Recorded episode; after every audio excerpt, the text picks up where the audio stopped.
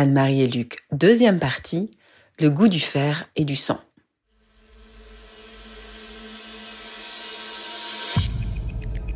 J'ai tout de suite compris qu'il y avait quelque chose qui, n'allait pas.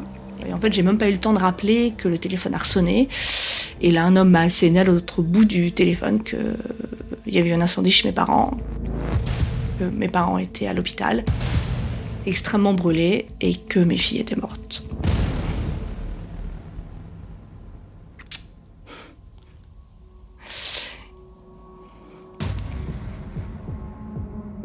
Crois que j'ai rien dit quand le type m'a parlé, c'est un médecin. Il m'a dit il faut tout de suite descendre, vous faites un sac, vous prenez un train, vous prenez surtout pas une voiture. Et, et en fait, il m'a rattaché à mes parents, il m'a dit euh, vos parents vous attendent, vos parents vous attendent, vos parents vous attendent, il faut descendre.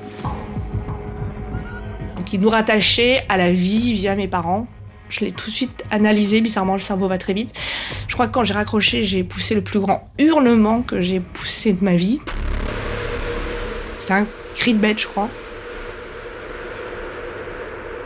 Et j'ai entendu hurler. Et j'ai couru et j'ai compris tout de suite qu'il était quelque chose de grave qui s'était passé, en fait. Je me rappelle plus des mots, je, la vois effondrée par terre. Et puis je l'ai prise dans mes bras.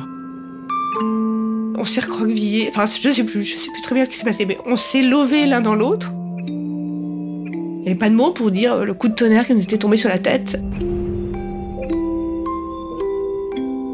Qui est très bizarre, c'est que la première chose que je lui ai dite, alors que j'avais jamais entendu parler euh, de gens qui avaient perdu leurs enfants, je lui ai dit euh, on va pas se séparer. Hein. La première chose, je crois qu'il m'a dit, c'est euh, ne me laisse pas tomber, tu me quittes pas, tu me quittes pas. Évidemment, je pouvais pas le quitter, c'était inenvisageable, inenvisageable. Et après, il m'a dit, est-ce que tu veux pas qu'on arrête tout maintenant?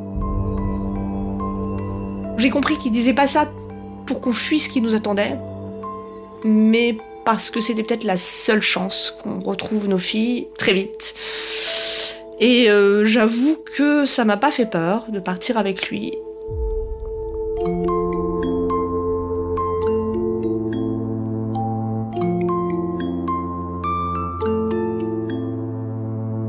Je sais pas. Pour être très honnête, je me souviens plus de. Dire que le monde s'effondre seul coup. Euh, tout a l'odeur du sang, c'est du sang et du fer en fait. Tout est glacial et ferreux. Je pense pas que je me suis dit on va se suicider. On s'est dit que tout s'effondrait et plus rien n'avait de sens en fait.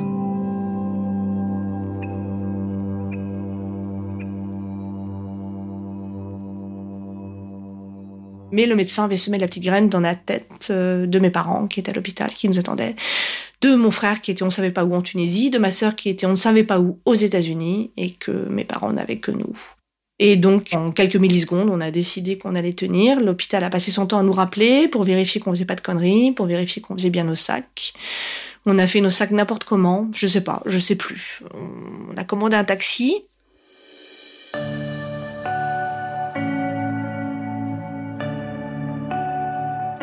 Ce qui était très étonnant, c'est que L'immeuble était vide, à part au rez-de-chaussée la crèche où nos filles étaient. La crèche donne sur la cour de, l'immeuble et les, fenêtres étaient ouvertes, il faisait chaud.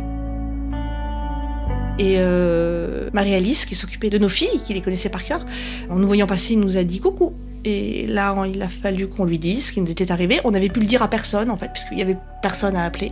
Enfin, j'avais tenté trois coups de fil à mes trois meilleurs amis, mais j'étais tombée sur trois répondeurs. Je crois qu'on a besoin de le dire pour y croire, parce qu'en fait c'est tellement incroyable. Et donc je l'ai annoncé à Marie-Alice comme ça, de but en blanc, elle est tombée de sa chaise.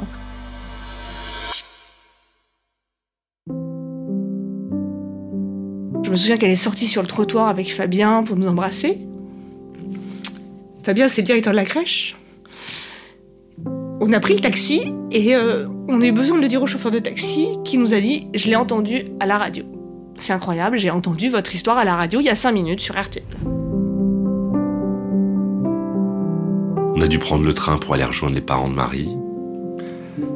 On a pleuré dans le train. Je me rappelle qu'il y a une dame qui euh, nous a offert un café.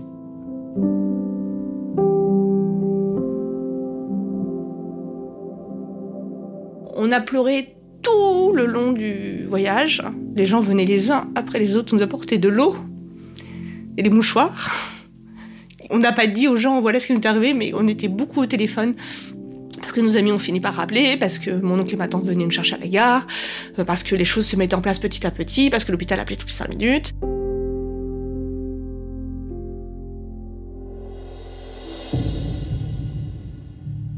On arrivait, il pleuvait comme si c'était l'hiver. On nous a emmenés à l'hôpital pour voir les parents de Marie. Je me souviens plus, tout s'est enchaîné en fait, de manière mécanique. Mes parents, on leur a à peine pu leur parler, étaient très très abîmés, très très bandés. Je sais que maman m'a dit on n'y est pour rien, on n'y est pour rien, on n'y est pour rien. J'ai bien compris qu'ils n'avaient pas, en plein mois d'août, ils n'avaient pas allumé de feu. Pour moi, c'était un accident. L'électricité n'a jamais très bien fonctionné dans cette maison. Pour moi, c'était un court-circuit. Et je me souviens qu'ils étaient en boucle, c'est pas notre faute, c'est pas notre faute, c'est pas notre faute, on a tout fait, on a tout fait, on a tout fait. Mais je les ai crus.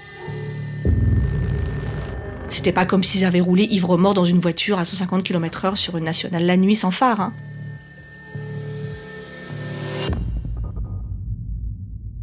En fait, ce qui s'est passé, c'est qu'un incendie a pris euh, dans leur chambre. La gendarmerie nous a demandé si on voulait savoir. J'ai pas voulu savoir parce que très vite ça pose la question de c'est la faute de qui? Donc peut-être qu'il y a une lampe qui restait allumée.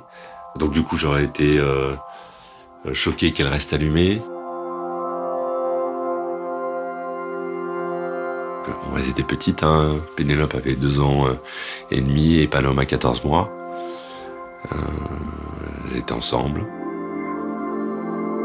Mais non, euh, on saura jamais. C'est moi qui ai demandé si les filles étaient abîmées. J'ai pas pu m'en empêcher. Luc m'a fait des gros yeux quand on a eu la réponse, parce qu'il voulait pas que cette image s'imprime dans notre cerveau.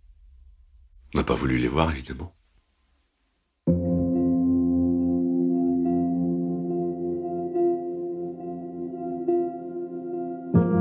Pour nous rassurer, les gendarmes nous ont dit qu'elles avaient probablement pas souffert. Ce qui est difficile à imaginer. Et que euh, le monoxyde euh, les avait probablement endormis avant. Voilà. Je n'ai pas pu m'empêcher de demander si Pénélope était encore dans son lit quand ils l'ont trouvée, et non, elle n'était pas dans son lit. Ce qui veut dire qu'elle a eu peur. Qu'elle n'est pas morte dans son sommeil.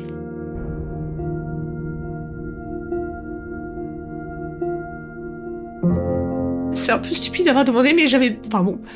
Ouais, j'ai dû parler trop vite, mais c'est comme ça. De toute façon, c'est comme ça. On va pas refaire les choses, hein. C'est vrai que la, seule hantise, c'est ce qu'elles ont eu peur et ce qu'elles ont eu mal, hein. On entend les choses, on les comprend, mais euh, d'un seul coup, on bascule dans une espèce de cauchemar, en fait. Et euh, je pense que le cerveau euh, réagit plus. Enfin, je sais pas qu'il réagit plus, mais il, réagit sur des automatismes. On a du mal à savoir effectivement si on est dans la réalité ou pas. Je sais pas d'ailleurs quand c'est qu'on revient à la réalité.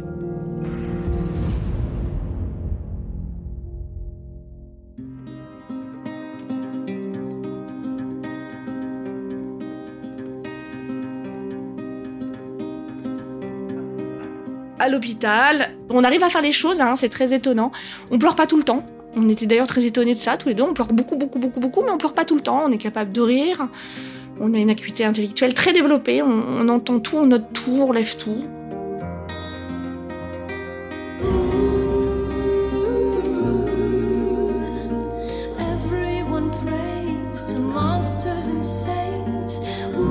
Et ils sont arrivés très vite à l'hôpital mes trois meilleures amies à qui j'avais laissé un message le matin. C'est extraordinaire, les amis, pour ça. Deux d'entre elles n'étaient pas très loin. Elles ont tout lâché pour arriver. Et la troisième est partie de Paris. Elle faisait un jogging quand elle a entendu le message. Et elle est arrivée en jogging à l'hôpital de Montélimar.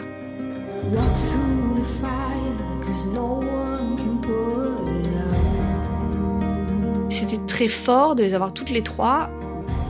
On les a récupérées, euh, enfin on était toutes dans la même voiture. On a eu l'un des plus gros orages du sud qu'on ait eu dans notre vie ce soir-là, comme si le ciel nous accompagnait, je m'en souviens, lui qui est très signe, euh, était très frappé par ça.